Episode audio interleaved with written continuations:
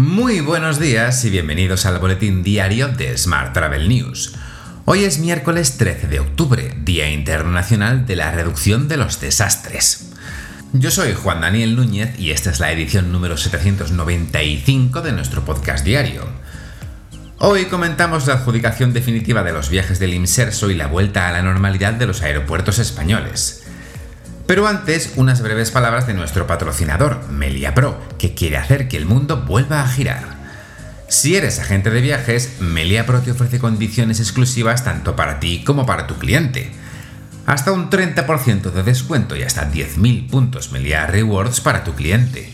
Y para ti, doble puntuación Melia Rewards en hoteles seleccionados. Ya sabes que puedes seguir nuestro podcast en Spotify, iVoox, Apple y Google Podcast y como cada día en radioviajera.com. Y ahora sí, comenzamos.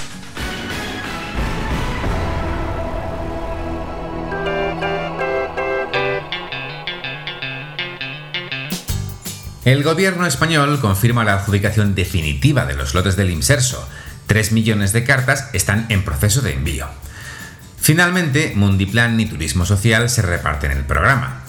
De hecho, ya se están preparando las más de 3 millones de comunicaciones dirigidas a los beneficiarios en las que se indicarán las fechas concretas de inicio de la comercialización de los viajes.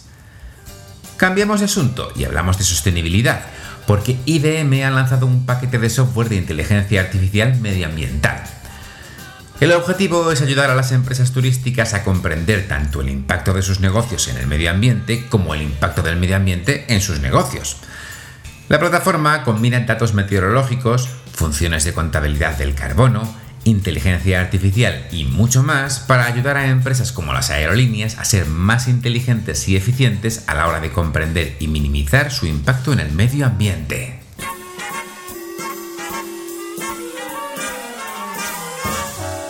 Seguimos hablando de transporte. El gobierno elimina la, restricción a los aeropuertos y permitirá el acceso a los acompañantes de los viajeros. El Consejo de Ministros ha acordado este pasado lunes eliminar esta restricción y a partir de ahora los acompañantes también podrán entrar en las terminales y no estarán obligados a quedarse en las puertas. Más temas. AENA renovará su handling en un concurso que ofrece más de 4.000 millones en ventas. La compañía adaptará el pliego a la experiencia adquirida con la pandemia y exigirá flotas sostenibles. Más asuntos. Se aplaza hasta 2022 el vuelo de prueba de la Starliner de Boeing por problemas técnicos. Malas noticias para Boeing y sus planes de llevar astronautas a la Estación Espacial Internacional.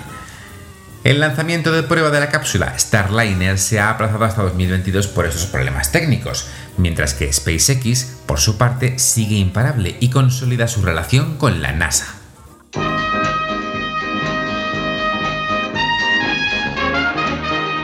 Costa Cruceros impulsa los destinos sostenibles con nueva imagen. La empresa italiana ha presentado una serie de novedades en su oferta para esta temporada de invierno. La compañía quiere reforzar su apuesta por la exploración de destinos de forma sostenible y ofrecer nuevos recorridos en sus viajes. Todo ello a través de una nueva identidad visual que busca ofrecer una imagen renovada. Para construir estas experiencias, la compañía se ha centrado en tres áreas clave. Cocina, excursiones y sostenibilidad.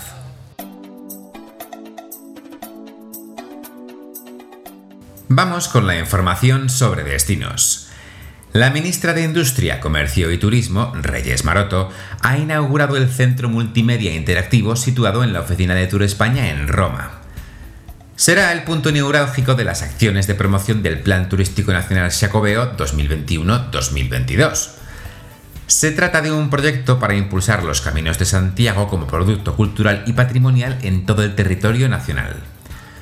Cuenta además con una inversión que supera los 121 millones de euros, que se financiarán con los fondos europeos Next Generation.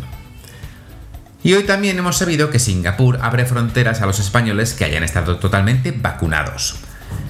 El país permitirá la entrada a los pasajeros vacunados de España, Dinamarca, Francia, Italia, Países Bajos, Reino Unido, Canadá, Estados Unidos y Corea del Sur sin necesidad de cuarentena.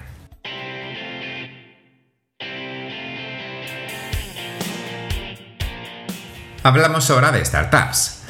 Distrito Digital Comunidad Valenciana acaba de lanzar una convocatoria de innovación abierta para atraer y consolidar startups de todo el mundo que tengan como fin mejorar el futuro del turismo.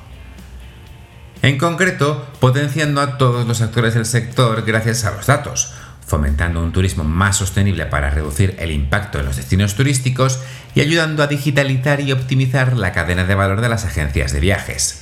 Además, ofrece nuevas oportunidades a empresas del ecosistema y del conjunto de la comunidad valenciana para participar en este tipo de retos internacionales enfocados en uno de los principales sectores de nuestro país. La inscripción estará abierta hasta el próximo 28 de octubre. Más temas. El campus de Les Roches en Crans Montana acogió el pitch final del concurso internacional Next Disruptor los tres proyectos nominados se presentaron ante un jurado compuesto por expertos de la industria, miembros de la facultad, fundadores de startups y ejecutivos. Tras las deliberaciones del jurado, el proyecto ganador es The Herbarium de Thomas Powell. El ganador recibirá una beca completa para cursar el título universitario en dirección hotelera global y empresas turísticas en los campus de los en Marbella o en Crans Montana.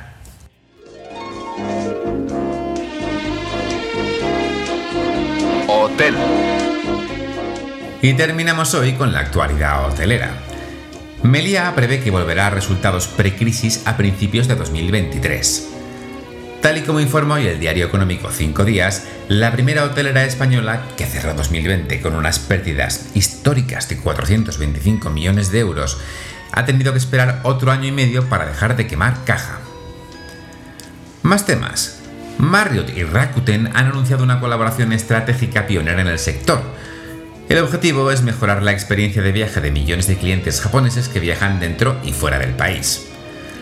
La colaboración permitirá a Marriott Bonvoy conectar directamente con millones de miembros de Rakuten para ofrecerles la cartera de las 30 marcas hoteleras internacionales de Marriott.